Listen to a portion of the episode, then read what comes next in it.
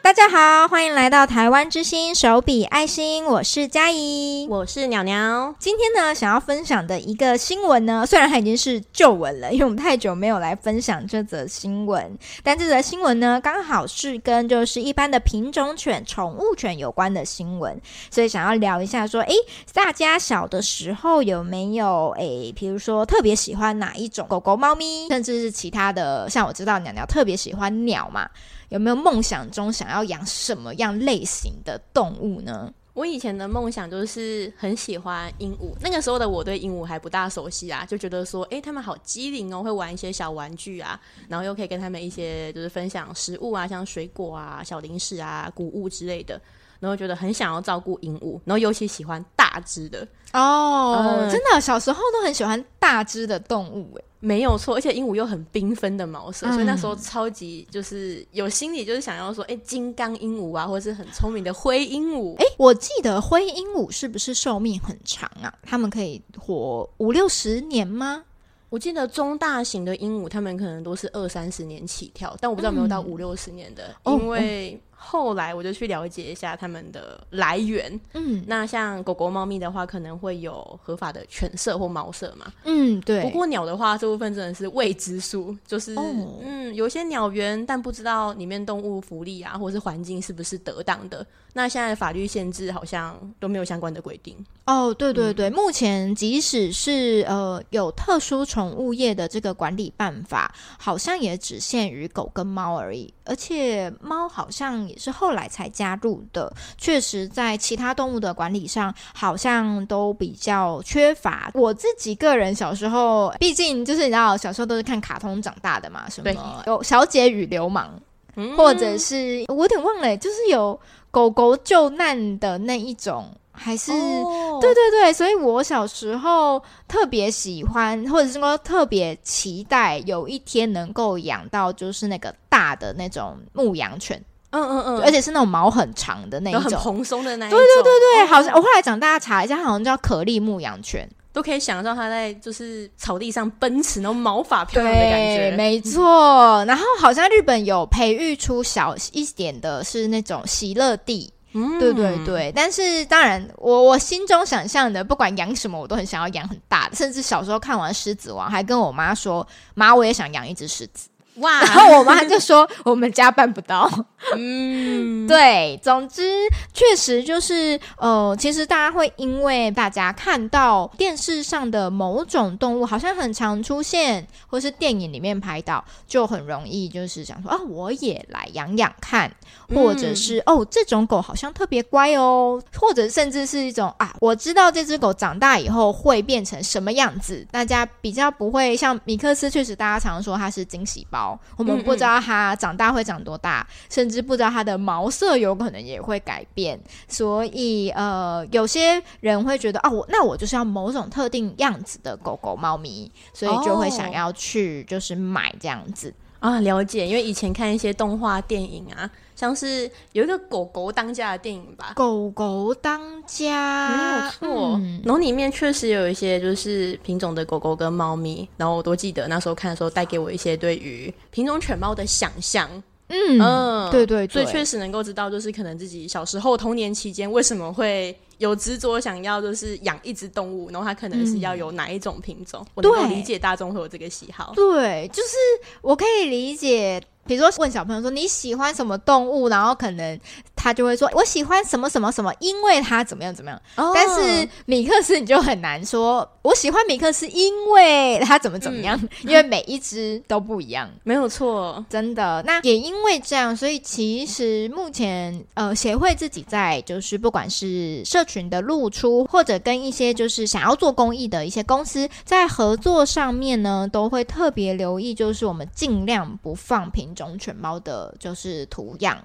对，或者是呃，如果他们真的需要拍摄或是一些实体的照片来去做这个宣传的话，我们也会尽量提供我们米克斯的，就是照片给他们。那主要确实就是希望告诉大家，米克斯也很可爱。然后还有就是呃，我们不希望再去加重大家对于某一种犬种或是猫的样子的一个既定的印象跟期待，这样子。嗯。今天要介绍的新闻呢，就是台中收容所暴增三十五只弃养柴柴，动保处证实来自犬舍。那新闻的简介跟大家简短的说明一下，大概在今年端午节的时候，总之就是二十二十一号，短短两天之内呢，在台中的收容所南屯园区暴增三十五只柴柴，其中有十八只是母犬，十七只是公犬。那来源呢都是非常单一的一个南屯区五权西路，然后收容原因也都是饲主不拟续养。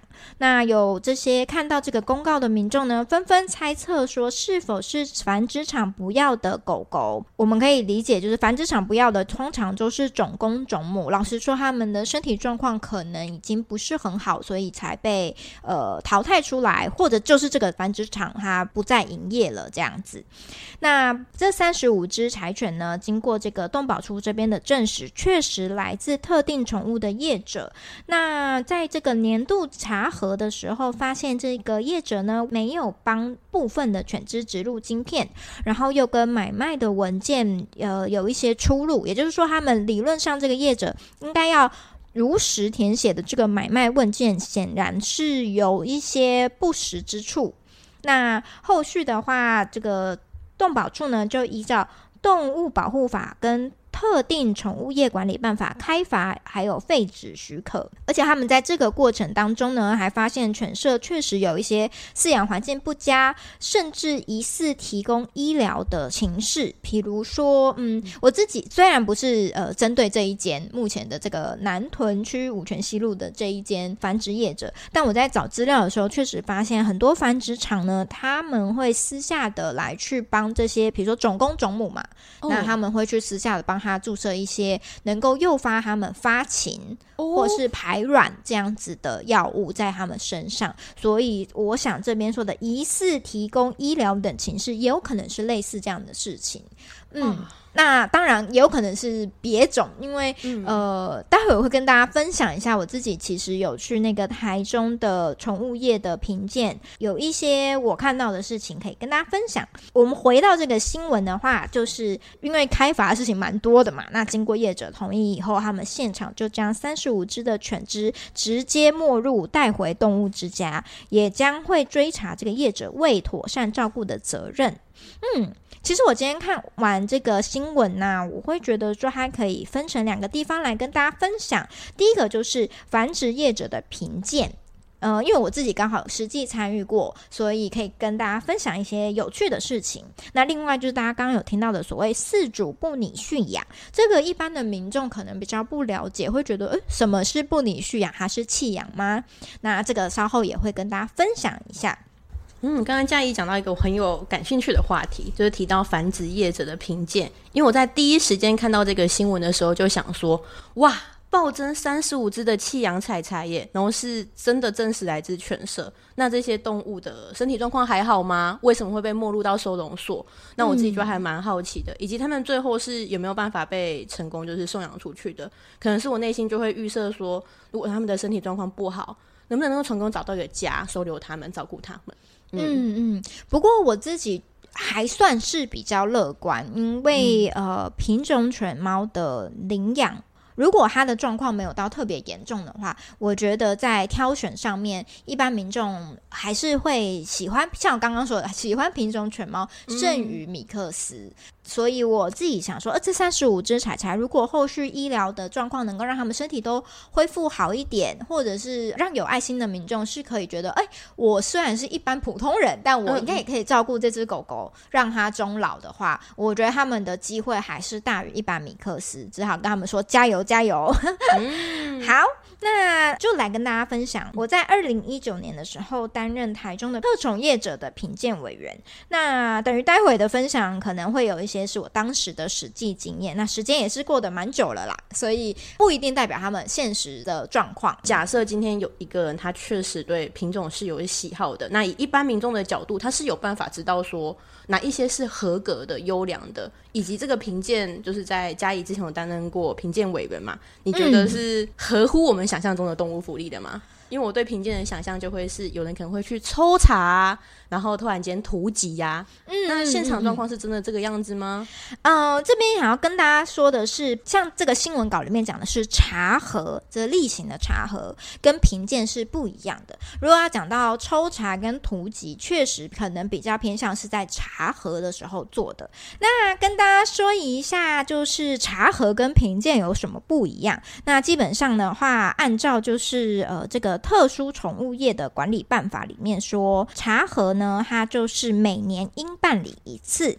那评鉴的话呢，则是每两年至少办理一次。然后，呃，以就是参与的成员来说，查核基本上就是由这个动保处内部的动保检查员就可以了。但是如果今天是每两年一次的评鉴的话呢，他就会召集就是主管机关的本身的就是这个动保检查员，然后还有动物保护团体、业者的代表，还有学者。甚至是会有社会公正人士一起共同来参与做这个评鉴，算是一个多方的评鉴。那我自己参与的那一年呢，确实就像协会就是以动保团体的这个角色来去参与其中。那每一次的评鉴行动，大概会有就是像是大学的老师教授们，也会有宠物业的代表。然后大家一起去评某一间，那那一天的行程可能就是呃三间左右，大家就去互相的轮流，因为像我们协会当时就有三位伙伴一起参与这个评鉴，所以大家会分散分摊着去参观不同的繁殖业，然后还有技术。那是有什么量化的指标可以作为评鉴的依据吗？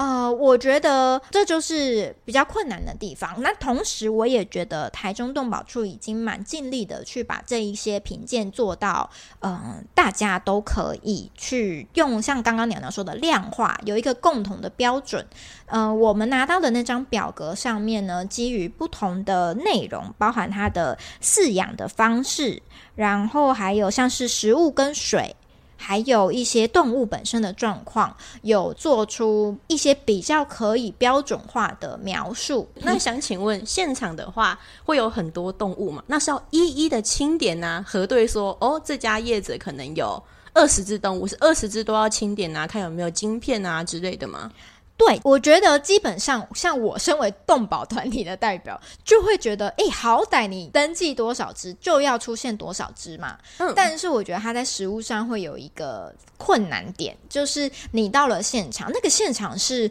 每一家业者都长得不一样，有些真的是，比如说偏区的铁皮屋好了，假设是这样，嗯，但也有的。尤其像猫咪的，就非常容易会出现在呃大楼社区里面的某个透天的房子，或者就是大楼的某一间。哦，对对对，因为猫咪比较不会有很吵杂的声音。总之呢，因为环境不一样，然后狗跟猫也不会说排队让你在那边清点，没错。所以它们每个都动来动去。有的时候你就会想说，哎，那这一只现在在哪里？然后业者可能就带着你跑到三楼哦，去扫它的晶片。扫完以后，你要说那下一只在哪里？可能又要到二楼或一楼，类似这样。然后在这个过程当中，呃，比如说评审委员有五六个人，那大家就会走来走。走去对，所以除了很基本的，像大家会讲的那个三表一证是基础，说一定要有的东西。所谓三表一证，就是特定宠物业许可证，还有宠物繁殖记录表、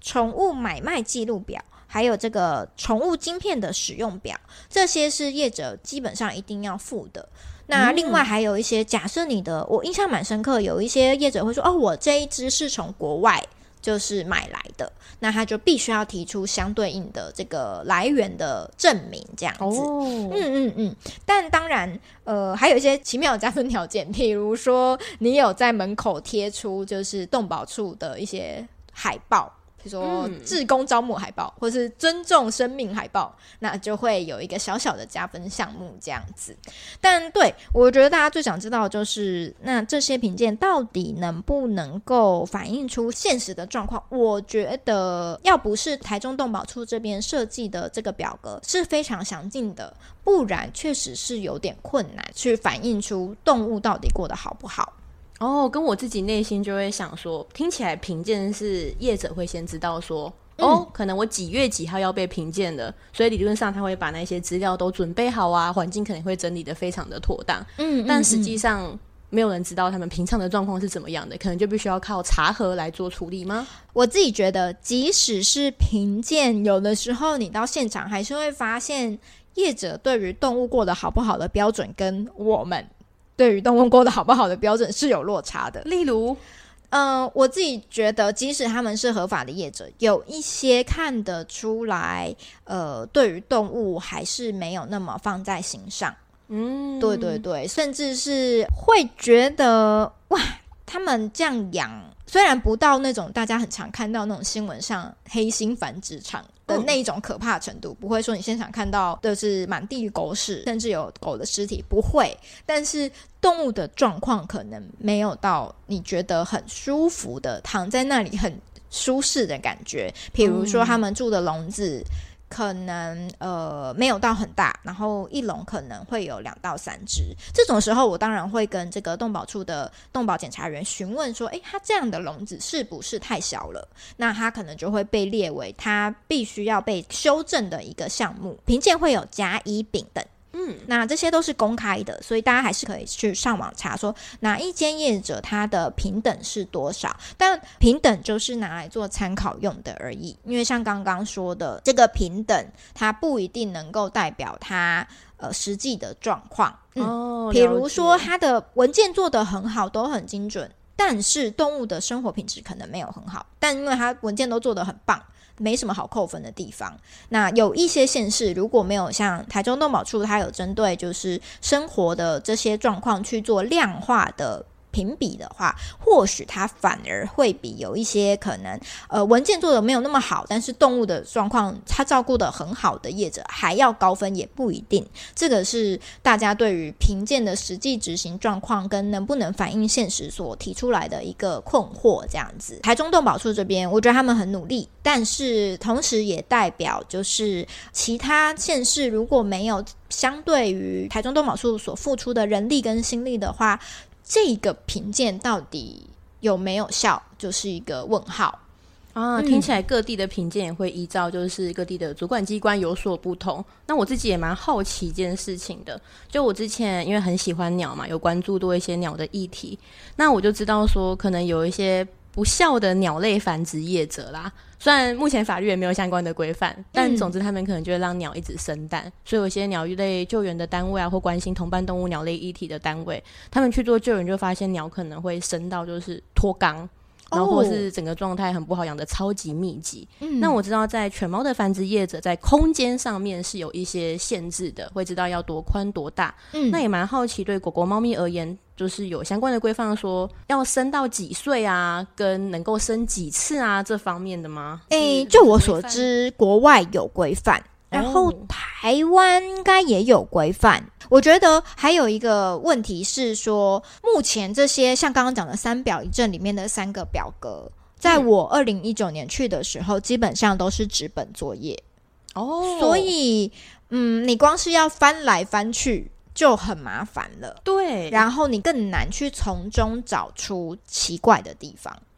对，哪里漏了，哪里没有写，我觉得对于很多评鉴委员，可能只去那一两次。对，他可能是今年才被邀请过去的，所以其实没有像动保处自己内部的稽查员这么的了解，这么能够看到很多表格的细节。所以以评鉴委员来说，我们真的还是除了在旁边看大家在检查那个表格之外，然后提出我们的疑问。以我的角度来说，很难从中去抓出他们有哪里不对。嗯，对对对，所以当然也不是。抱持着就是每一个业者一定有做什么样的那个心态啦，嗯，对，就是 OK，你这个表格看起来都很认真的填写哦，这样子，然后有符合今天的就是动物总只数，好像我们就很难去找到更细一步的真相，尤其在那短短的可能一个小时。的这个评鉴里面，因为我们可能一个下午就要去三四间这样子，嗯，对对对，了解。所以我自己觉得说，像刚刚鸟鸟说，你的鸟类可能就会更困难。犬猫的部分，如果我们现场有看到它动物的状况好像不是很好，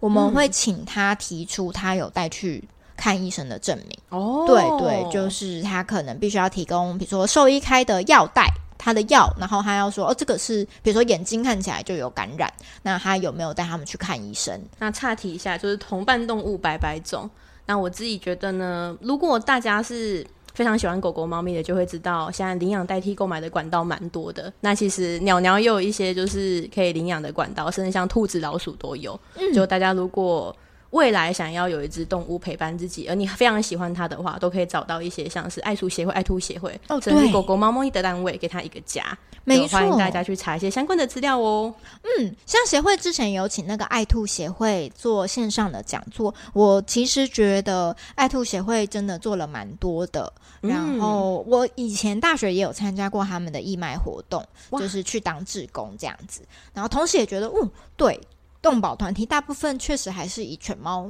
为就是主要，大家对于动保团体的想象。但像爱兔或是爱鼠，他们可能得到的资源或是得到的关注确实比较少。非常欢迎大家，就是有想要养其他动物的时候，可以关注一下他们。嗯嗯，我觉得大家会对于所谓的繁殖业，因为之前呃好像就有一些声音是觉得说，我买品种犬只要它是合法犬舍就可以。但是呢，至少身在动保团体的我，呃，我自己去参加了评鉴。然后我也看到其中确实有很多可以操作的空间。嗯嗯嗯嗯，像刚刚有讲到那个表格类啊，就是纸本的表格类都是要翻阅的。然后呃，我我自己觉得在评鉴的当中蛮混乱的。然后有一些评鉴委员们，可能因为空间的关系，大家不是每个人都可以在海景第一排看到所有东西，嗯、所以有时候会变成口耳相传，哎，刚刚那个是怎么样怎么样？然后评鉴的过程当中，确实就会觉得没有办法很清楚的看到业者的全貌。嗯，那非法的业者这边，我们最常听到的，在二零二一年的时候，由这个台湾防止虐待动物协会 （TSPCA） 跟屏东县政府农业处一起联合破获一个非法的繁殖场，那他当场就没入了，就是呃一百零八只的品种犬，那其中包含就是大家很常熟知的柴犬啊、红贵宾、柯基这一些，现场也有发现针筒。疫苗、催产素等等这些，实际他有在做一些呃医疗行为的这个物证这样子。嗯嗯，但这一间呃非法业者啊，他就是嗯、呃，其实就显露出政府它确实没有办法去管理一些不实的宠物登记跟非法的医疗行为。那 TSPCA 在这个新闻当中也有讲到说，呃，宠物业繁殖已经是一个非常专门，甚至是分工非常细。的一个产业链哦，oh. 对，所以其实你只破获了一个非法繁殖场，对于整体来说，呃，我自己会觉得啊，破获当然很好，能够让这些种公种母离开这样子的地狱。Oh. 但是，其实我对于它能不能撼动这个产业是画一个问号的。因为他们可以去很多其他地方卷土重来哦，嗯，那他们想要把这些可能来历不明的种公种母生下来的小狗，理论上按照我们政府的规划，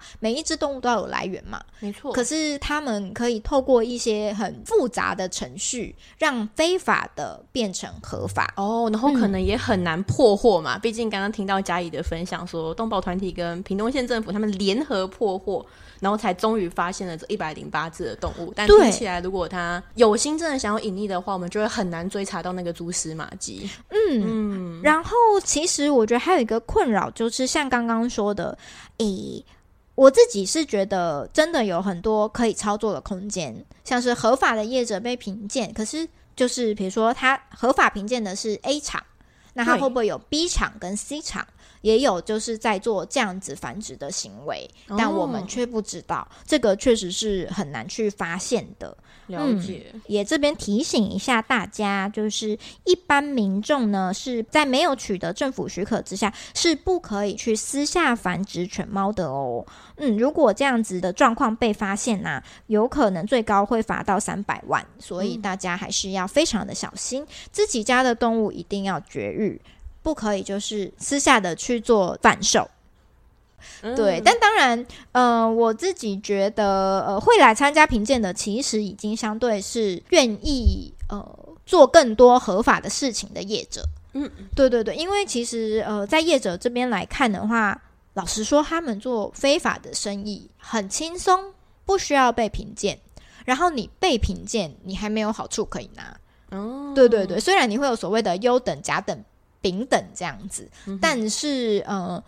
老实说，我觉得听起来这对业者来说也不是一个什么奖赏的制度，所以他们没有什么动力去参与这个评鉴。嗯，然后，但当然，像刚刚说的，台中就是比较认真在做评鉴的一个县市，所以也有听到一些业者会讲说，就是之前在哪里哪里都没有这么麻烦，然后来你们台中就这么麻烦。那那时候台中动保处的稽查人员，我印象很深，他说一句我心里觉得好帅的话，他后来就说。想要拿动物的生命当做赚钱的工具，我当然就要对你比较严格，我当然要严格的审视你这些所作所为，这样子。嗯，很棒哎。对对对，所以其实我觉得大家都是很希望就是动物好好的啦。嗯、那我也不是说哦，繁殖业就一定很坏。或者是怎么样？我相信，就是像国外他们的制度良好的状况之下，大家这些业者怎么本身是有意识的去呃好好的照顾自己的种公种母，还有生下来的动物，他们也愿意负责任。但真的是台湾目前有遇到蛮多就是非法繁殖场，然后合法会掩护非法的状况发生，所以大家才会呃对于。购买品种犬在动保圈里面，可能就是比较让人觉得可惜呀、你都想要养一只狗了，怎么不去领养一只米克斯呢？的这种感觉。哦，嗯、那像这则新闻中提到的关于不拟蓄养，它又是什么意思啊？呃，不拟蓄养呢，有时候会被大家以为是一个合法弃养的管道，但其实并不是。要在这边跟大家郑重的强调，不拟蓄养。它就真的只是呃，政府这边，因为确实就是会有一些事主，他可能我们假定他也许年老了、病了。他没有办法继续养动物了。确实，他的动物如果没有人接手，我们也不可能跟他说你就放到街头上，是不可能的。所以，我们有一个这样子的管道，在这些饲主可能已经经过很努力的去做送养之后呢，还可以在就是让他的狗狗、猫咪有一个暂时的，就是收容的空间，那就是政府的收容所。哦，那听起来不女蓄养，它的初衷其实想要帮助那些可能有困难的事主，例如他真的重病啊、离癌啊。虽然可能不是每一次都是有这么感人的案例啊，或者有一些是粗心啊，或者觉得不想负责任，然后就很随便的到收容所，然后想要弃养动物。但他的初衷其实是希望帮助那些有困难的人，让那只动物能够找到更好的家，对不对？对，没有错。所以像刚刚鸟鸟说那一些就是比较不负责任的，他可能单纯只是想弃养的人，嗯，他把狗狗很贸然的送到了收容所以后，跟他说我就是不想养了。这种时候，政府能够做哪些事情呢？其实政府确实是有想说啊，我们终究是要呃，比如说他带来收容所了，对，那他要回头去检。是你之前的四组责任有没有做好？晶片有没有打？如果没有的话，我这边要开罚哦。或者是如果没有，比如说绝育也没有做，那这些费用呢，我都要跟你重新着收，就是费用。他们有一个价目表，收完以后呢，大部分的县市呢，像是台中市的话，它就是会要求你提供这些动物的资料。然后放到这个政府的媒合平台上面去做一个六十天的公告媒合期。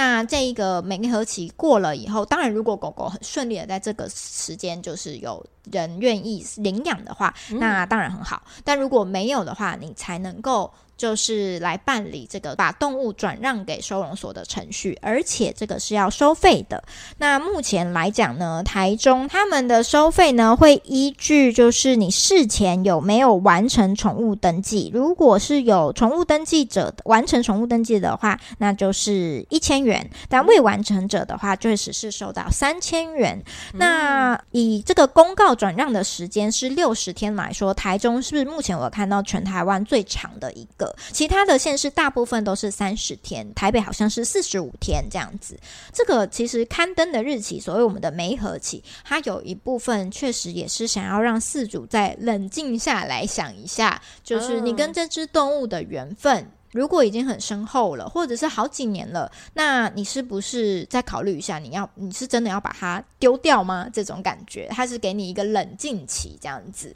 或者说有时候四主确实他也许在自己的亲朋好友之间能够找到适合的认养人。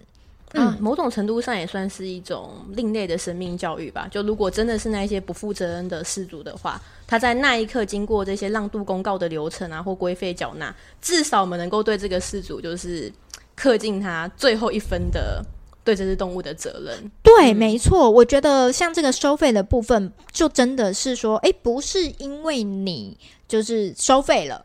我就必须要收。我看到很多县市会讲说，他们还有一个条件，就是如果他们园区的收容量已经达到这个可收容的临界值，他们就是不收。嗯，然后一直到就是他们有机会收的时候，才会通知这个登记的这个饲主来这边，就是完成这个转让的程序。嗯。那另外呢，我目前看到在这个不拟蓄养的规费收到最高的，应该可以说是台北市。它一般健康的动物。犬猫的话，收的费用是八千五百元。如果你今天是把比较状况特殊，比如说病弱的动物送到收容所，那你可能真的说我没有钱可以医治它，可能什么理由都有啦。嗯、那总之，把一些特殊案例的动物送到收容所的话，他们会收到一万四千元。嗯，嗯，但这个就是我觉得就是有点两难，大家会担心说会不会规费收太高？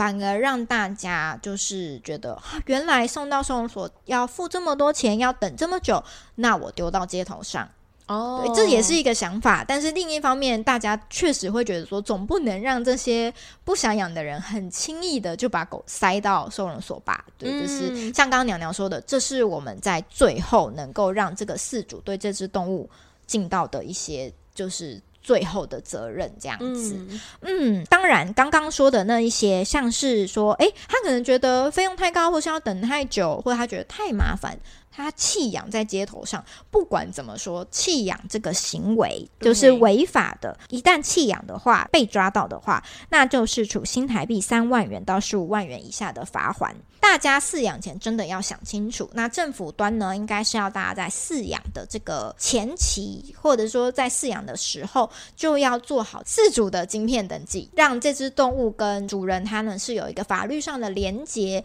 它才不容易随便的弃养。不然很多人确实会想说，哦，丢到山边也没有人发现。确实如此，就是以现在台湾的状况来说，很多人会丢到一些比较隐秘的地方，没有监视器，那他就很难去抓到谁。对，哦、那我们刚刚说的弃养要开罚就很难成功，这样子。对，他可能会抱着侥幸的心理做出违法的事情，然后如果真的没有被发现的话，那有可能那只动物就是在街头上流浪，又造成了新的一个社会议题。嗯嗯嗯。那我们今天的新闻呢，就分享到这边喽。如果大家未来有关注什么样的新闻，都可以跟我们说。那另外，我们 Podcast 的提问长期募集中，欢迎大家有什么问题都跟我们讲哦。那也非常欢迎大家就是追踪我们的脸书。粉砖 IG 扑浪，加入我们的赖好友，台湾之星手笔爱心，我们下次再见喽，拜拜，拜拜。